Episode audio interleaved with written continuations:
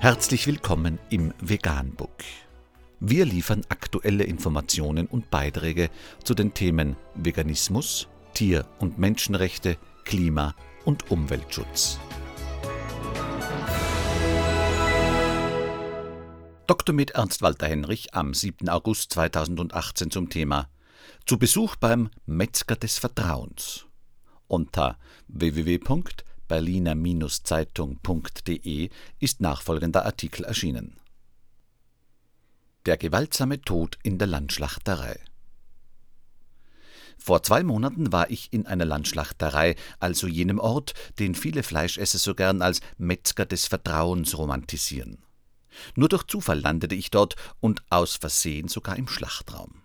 Ich hatte zufällig erfahren, dass ein bestimmtes Labor gerade fünf seiner ehemaligen Versuchsschafe zum Schlachten verkauft hatte, und da ich mir vor einiger Zeit geschworen hatte, die nächsten Versuchsschafe aufzunehmen, fuhr ich schnell hin.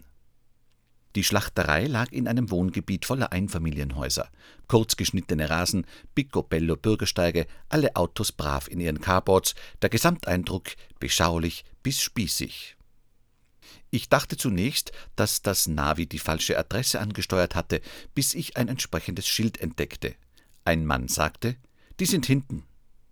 Nach vorne hin war das Haus ein normales Wohnhaus, aber seitlich gab es noch einen Nebeneingang, die Tür öffnete sich zu einem weiß gekachelten Raum, und auf den Kacheln lag ein Schaf. Sein Fell war schwarz-weiß gefleckt, der Kopf war zur Seite gereckt, und aus seiner Kehle floss Blut in Strömen. Das Tier bewegte sich nicht, aber seiner zerstörten Kehle entrang sich ein minutenlanges Keuchen oder Stöhnen. Bis an die Straße hört man es. Ich bekam erstmal einen mittleren Heulanfall, während die anderen Anwesenden entweder das künftige Fleisch begutachteten oder unbekümmert mit dem Handy telefonierten. Die junge Frau, die mit ihren sorgfältig manikürten Fingernägeln das Handy ans Ohr presste, um trotz des Keuchens das Gegenüber zu verstehen, werde ich wohl nie vergessen. Sie haben sowas wohl noch nie gesehen? fragte der Sohn des Schlachters. Ich verneinte. Warum das Tier so schrecklich geatmet habe, ob es etwa nicht betäubt gewesen sei?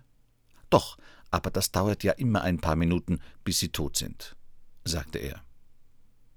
Er führte uns zu dem Pferch, wo die fünf Laborschafe auf ihre Schlachtung warteten. An der Stallwand lag ein flauschiges Lamm aus der Herde des Schlachters selber, vielleicht zwei Monate alt, viel zu dünn und klein für sein Alter. Das wollte der Schlachter noch zwei Wochen anfüttern, damit es etwas zulegt. Dann sei es gerade im rechten Alter. Bei den Kunden ist die Größe sehr beliebt. Brätergerecht zerstückelt natürlich und dazu noch passenden Wein. Also nahmen wir auch das Lamm mit. Es litt unter Mangelernährung, Würmern, Harlingen, einer Luftröhrenentzündung und Durchfall.